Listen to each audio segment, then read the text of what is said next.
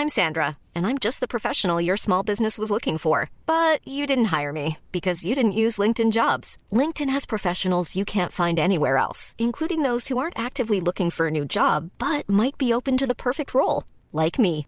In a given month, over 70% of LinkedIn users don't visit other leading job sites. So if you're not looking on LinkedIn, you'll miss out on great candidates like Sandra. Start hiring professionals like a professional. Post your free job on linkedin.com/people today.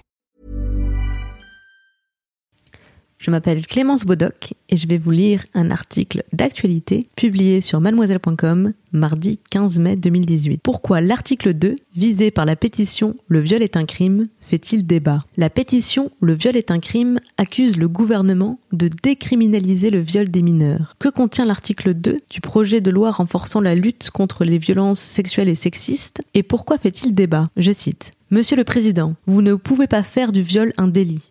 Supprimez l'article 2. Ce sont les premiers mots de la pétition lancée lundi 14 mai par le groupe F, un mouvement féministe militant lancé notamment par Caroline Dehaas, cofondatrice d'Oser le féminisme. C'est d'ailleurs elle qui prend la parole dans la vidéo résumant le mot d'ordre de la mobilisation contre l'article 2. Je cite Avec l'article 2, un viol d'enfant pourra être considéré comme un délit et non comme un crime. Pour empêcher cela, le groupe F interpelle le président de la République à travers une pétition qui dépasse les 80 000 signatures à l'heure où je vous lis ces lignes. Il est intéressant de noter que la vidéo ne comptait que 3500 vues au même moment. C'est donc plutôt le texte de la pétition qui a su convaincre les internautes. Et en effet, les mots sont forts. Je cite. L'article 2 du projet de loi sur les violences sexuelles change en effet la loi. Votre gouvernement crée un nouveau délit. C'est l'atteinte sexuelle avec pénétration. Vous avez bien entendu. Atteinte sexuelle avec pénétration. On parle donc d'un viol. Pour votre gouvernement, ce n'est pas un crime, c'est un délit. Que dit l'article 2 de ce projet de loi et pourquoi suscite-t-il autant de débats? Ce sont les questions que je me suis posées à la lecture de la communication du groupe F lundi matin. L'article 2 en question, c'est celui du projet de loi renforçant la lutte contre les violences sexuelles et sexistes, que j'abrégerai ensuite par PJL violences sexistes pour faciliter la lecture, mais que je tenais à présenter en étant fidèle à sa lettre, car les mots sont importants. C'est un projet de loi car il a été déposé par le gouvernement, en l'occurrence Marlène Schiappa, secrétaire d'État en charge de l'égalité entre les femmes et les hommes. Ce texte de loi vise à renforcer la lutte. C'est un outil au service de cette lutte. Ce n'est pas l'alpha et l'oméga de la lutte contre les violences subies par les femmes. Il n'a pas cette prétention. C'est un outil au service de la lutte contre les violences sexuelles et sexistes. Alors que l'expression violence faites aux femmes fait son entrée dans le petit Robert, elle est déjà désuète. En effet, ces violences sont majoritairement commises contre les femmes, mais ce n'est pas ce qui les caractérise. C'est l'origine de ces violences, les auteurs de ces violences qui font l'objet d'un texte de loi. C'est donc un type de violence particulier qui est visé, des violences sexuelles et sexistes. En clair, il s'agit principalement des viols, agressions sexuelles, atteintes sexuelles, harcèlement sexuel, harcèlement de rue, violences conjugales. Ces violences ont en commun d'avoir été longtemps ignorées, tolérées, voire ouvertement acceptées. Je veux dire par là que ça fait belle lurette que plus personne n'excuse un meurtre en France, alors qu'il n'y a pas si longtemps que ça, gifler sa femme était considéré comme une prérogative de l'époux. Le viol conjugal a été reconnu en 1990 seulement. La lutte contre les violences sexistes et sexuelles n'est donc pas terminée, et de nouvelles mesures viennent pénaliser des actes jusqu'alors impunis, comme le harcèlement de rue, ou insuffisamment poursuivis, comme les viols et les agressions sexuelles. L'article 2 vise à mieux armer le juge dans les cas de violences sexuelles commises sur mineurs. Il porte l'une des trois mesures phares de ce projet de loi dont Marlène Schiappa me parlait lors de l'interview que nous avions réalisée le 12 février dernier. Les trois piliers de ce projet étaient l'allongement du délai de prescription des crimes sexuels commis sur des enfants, la création du délit d'outrage sexiste, permettant de verbaliser les faits de harcèlement de rue, et la fixation d'un âge minimum en dessous duquel les mineurs sont réputés non consentants à des relations sexuelles avec un adulte. Cette troisième mesure faisait écho à une affaire qui avait choqué l'opinion publique celle de Sarah, 11 ans, violée par un homme de 28 ans, qui n'était alors pas poursuivi pour viol, mais pour atteinte sexuelle. Marlène Schiappa avait exprimé sa volonté de fixer un âge minimum en dessous duquel on aurait pu considérer que les mineurs ne sont pas en capacité de consentir à une relation sexuelle avec un adulte. 13 ans ou 15 ans, l'âge à fixer avait fait débattre l'opinion publique. C'était aussi une requête des associations de défense des droits des enfants, comme par exemple l'Enfant Bleu, pour les enfants victimes de maltraitance. C'est ce que m'explique au téléphone maître Catherine Bro, avocate à l'antenne des mineurs au barreau de Paris. On avait demandé une présomption de non-consentement du mineur de moins de 15 ans à une relation sexuelle avec une personne majeure. Aujourd'hui, c'est à la victime de démontrer qu'il y a eu violence, contrainte, menace ou surprise pour qu'on puisse établir qu'il y a eu un viol. Ce qu'on voulait, c'est que ce soit à l'auteur de rapporter la preuve que la victime était consentante.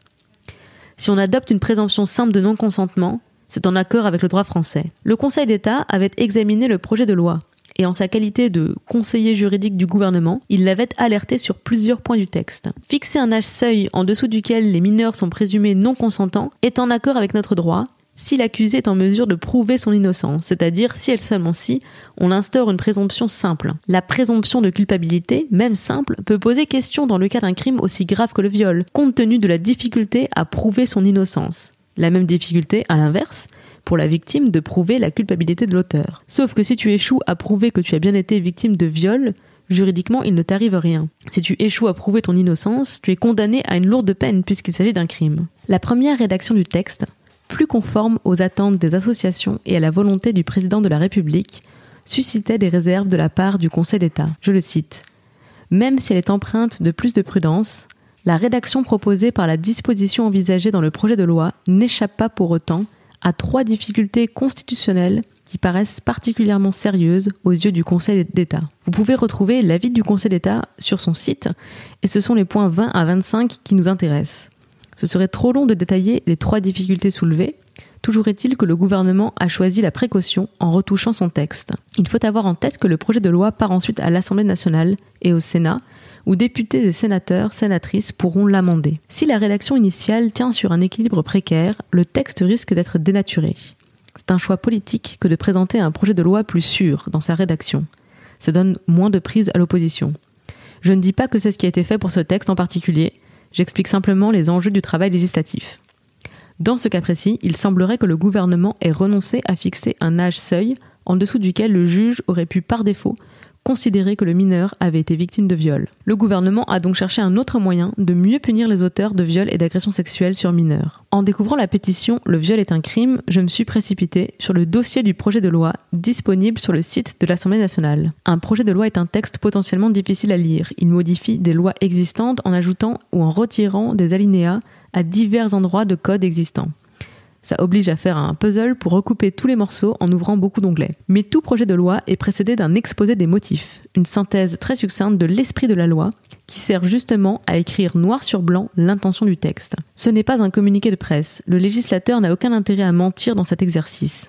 Justement, ça permet parfois de se rendre compte qu'une disposition prévue dans le texte risque d'accomplir exactement l'inverse de ce qui était voulu par le législateur. Donc, Voici ce qu'on peut lire dans l'exposé des motifs à propos de l'article 2. Je cite. Le chapitre 2 améliore les dispositions du Code pénal relatives à la répression du viol, des agressions sexuelles et des atteintes sexuelles.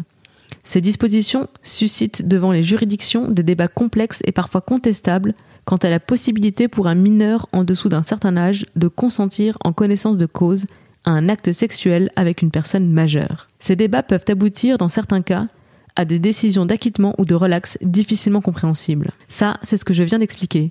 On ne veut plus qu'un homme qui viole une enfant de 11 ans échappe au procès pour viol, ou pire, soit acquitté faute de preuves. L'explication continue.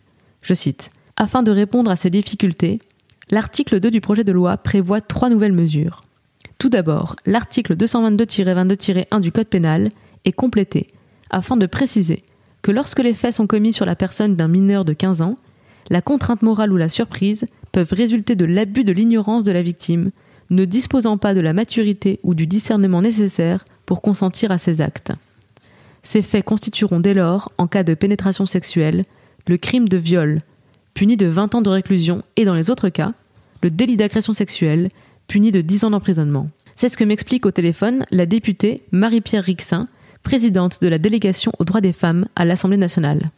Je cite pour que le viol puisse être caractérisé, il faut démontrer deux éléments, la pénétration et l'intentionnalité. La pénétration est difficile à démontrer lorsque la victime n'a pas porté plainte tout de suite et que les preuves matérielles n'ont pas pu être collectées par les enquêteurs.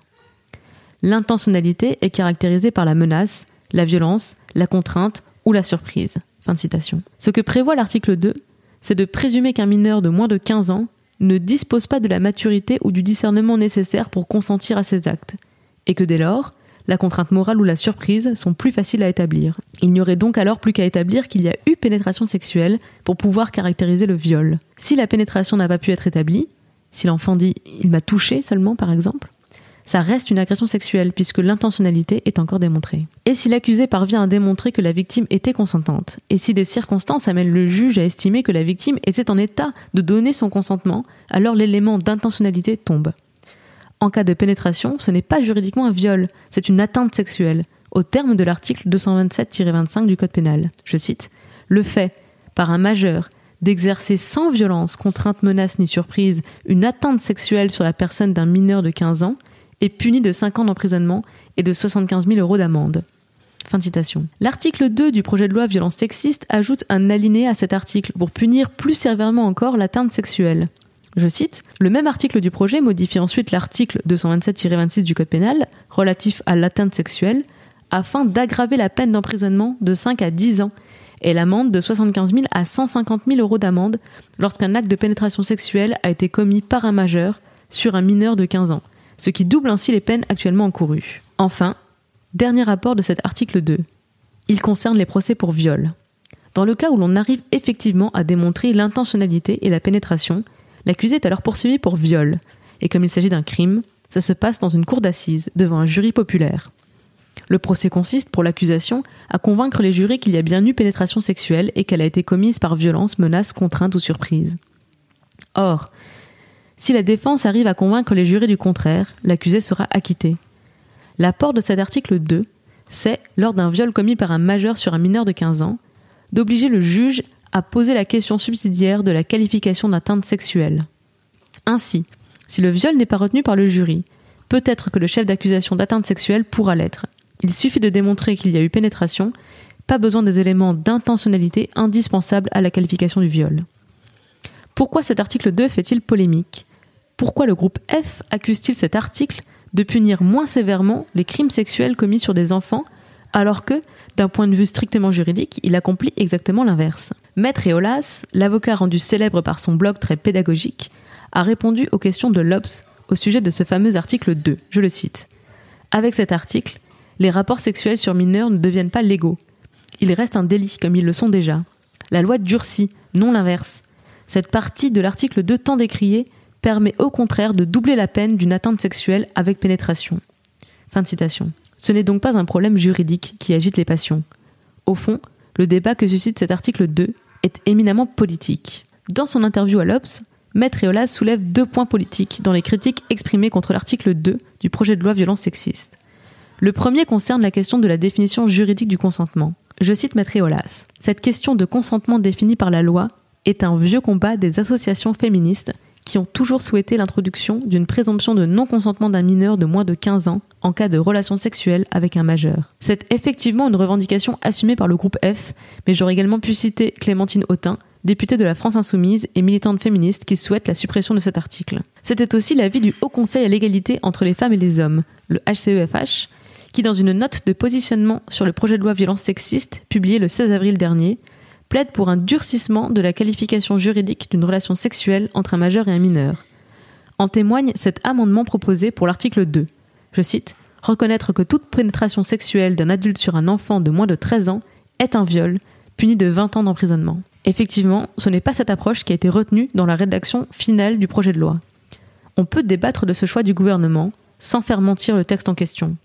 Il ne décriminalise pas les relations sexuelles entre majeurs et mineurs, mais effectivement, il ne crée pas la fameuse présomption simple de non-consentement souhaitée par le Haut Conseil à l'égalité et de nombreuses associations. Le deuxième point éminemment politique soulevé par les critiques de l'article 2 que souligne Maître Eolas concerne la stratégie de cet article 2. Je cite Maître Eolas.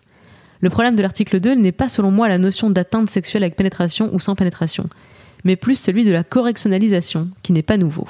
Fin de citation. Un autre magistrat présent sur Twitter est intervenu dans les mentions de Mademoiselle pour nous apporter son éclairage au sujet de la correctionnalisation. Il m'a autorisé à utiliser cette tweet pour cet article et je l'en remercie. Il s'agit de At Jalmad, qui est juge. Je le cite. La correctionnalisation, c'est lorsqu'on a des éléments de preuve pourtant suffisants pour envoyer une affaire sous une qualification criminelle devant la cour d'assises et qu'on décide, en opportunité, de sous-qualifier en ne retenant qu'un délit pour au final renvoyer l'affaire devant le tribunal correctionnel. Fin de citation. Le tribunal correctionnel, ça va plus vite que les assises et ça coûte moins cher. Ça ne concerne pas que les viols. D'autres crimes font aussi l'objet de cette manœuvre, mais comme le souligne ce juge sur Twitter, cela concerne massivement les viols, puisque même si par définition on n'a aucune statistique précise, on estime que 50 à 80% des viols seraient ainsi correctionnalisés. Il faut savoir que certains viols sont plus difficiles que d'autres à défendre devant une cour d'assises. Par exemple, lorsque la pénétration sexuelle est effectuée par un doigt et pas par un pénis. Il est difficile de faire comprendre aux jurés tirés au sort dans la population qu'il peut s'agir d'un viol. C'est ce que raconte ce douloureux témoignage publié chez 20 minutes.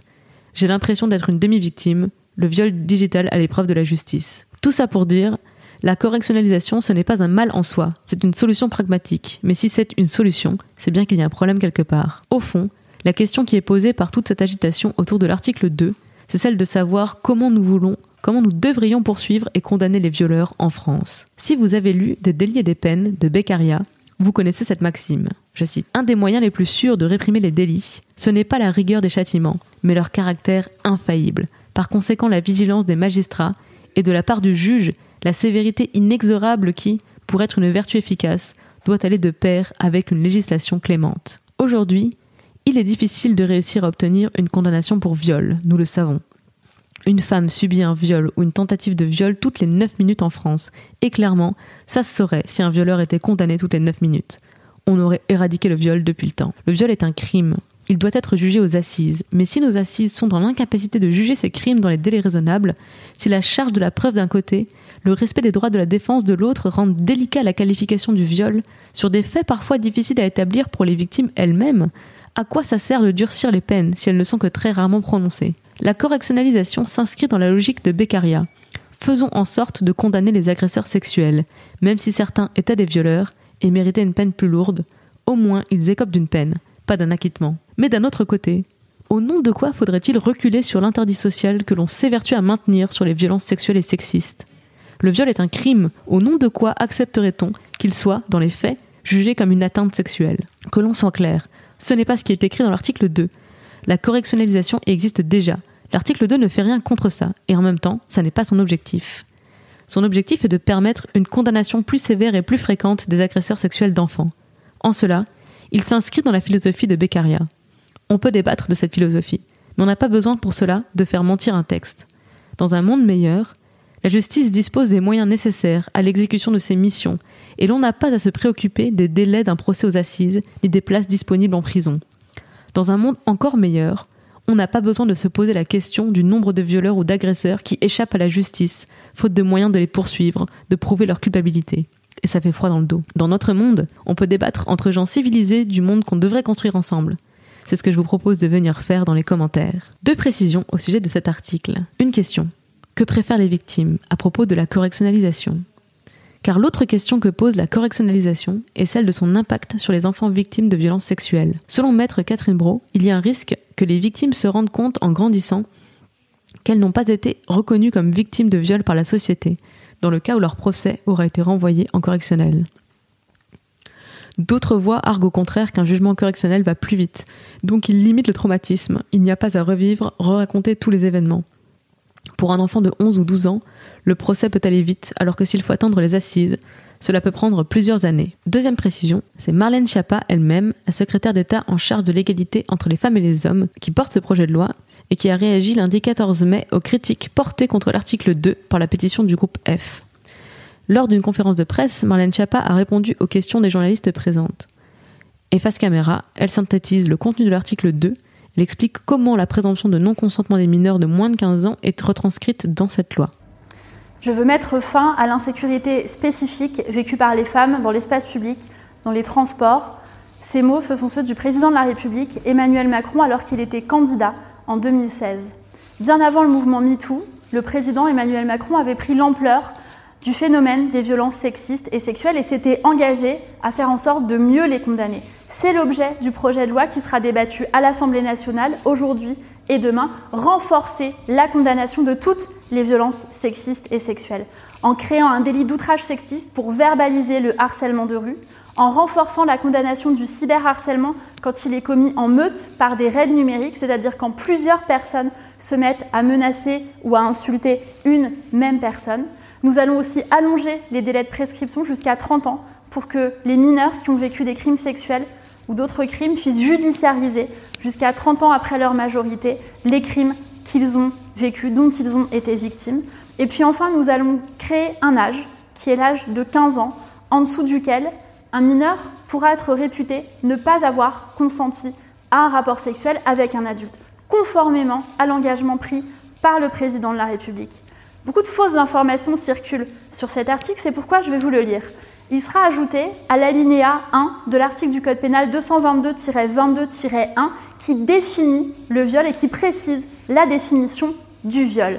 Cet article, il dit lorsque les faits sont commis sur la personne d'un mineur de 15 ans, la contrainte morale ou la surprise sont caractérisés par l'abus de vulnérabilité de la victime, ne disposant pas du discernement nécessaire pour consentir à ces actes.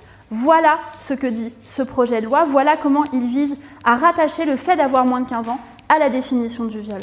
Dans ce projet de loi, il y a d'autres dispositions, notamment l'augmentation des peines pour atteinte sexuelle, pour renforcer et pour ne laisser sans réponse aucun fait de violence sexuelle, que ce soit commis sur des mineurs, sur des enfants, sur des femmes ou sur des hommes. Et puis il y a d'autres dispositions, puisque ce projet de loi a été débattu et enrichi notamment en commission des lois par le travail des députés qui ont voté en commission à une très grande majorité l'approbation de ce projet de loi, notamment désormais le fait de commettre des violences sexistes ou sexuelles en présence d'un enfant.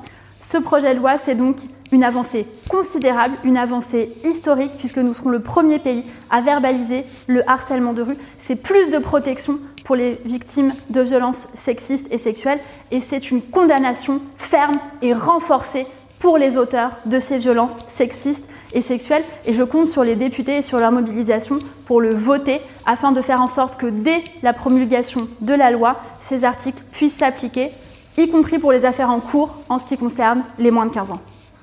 C'était l'article d'actualité publié sur mademoiselle.com mardi 15 mai pourquoi l'article 2, visé par la pétition Le viol est un crime, fait-il débat? Merci d'avoir écouté. Si ça t'a plu, n'hésite pas à t'abonner au podcast de mademoiselle.com. Des questions Des commentaires? Viens réagir dans les commentaires de l'article publié sur mademoiselle.com.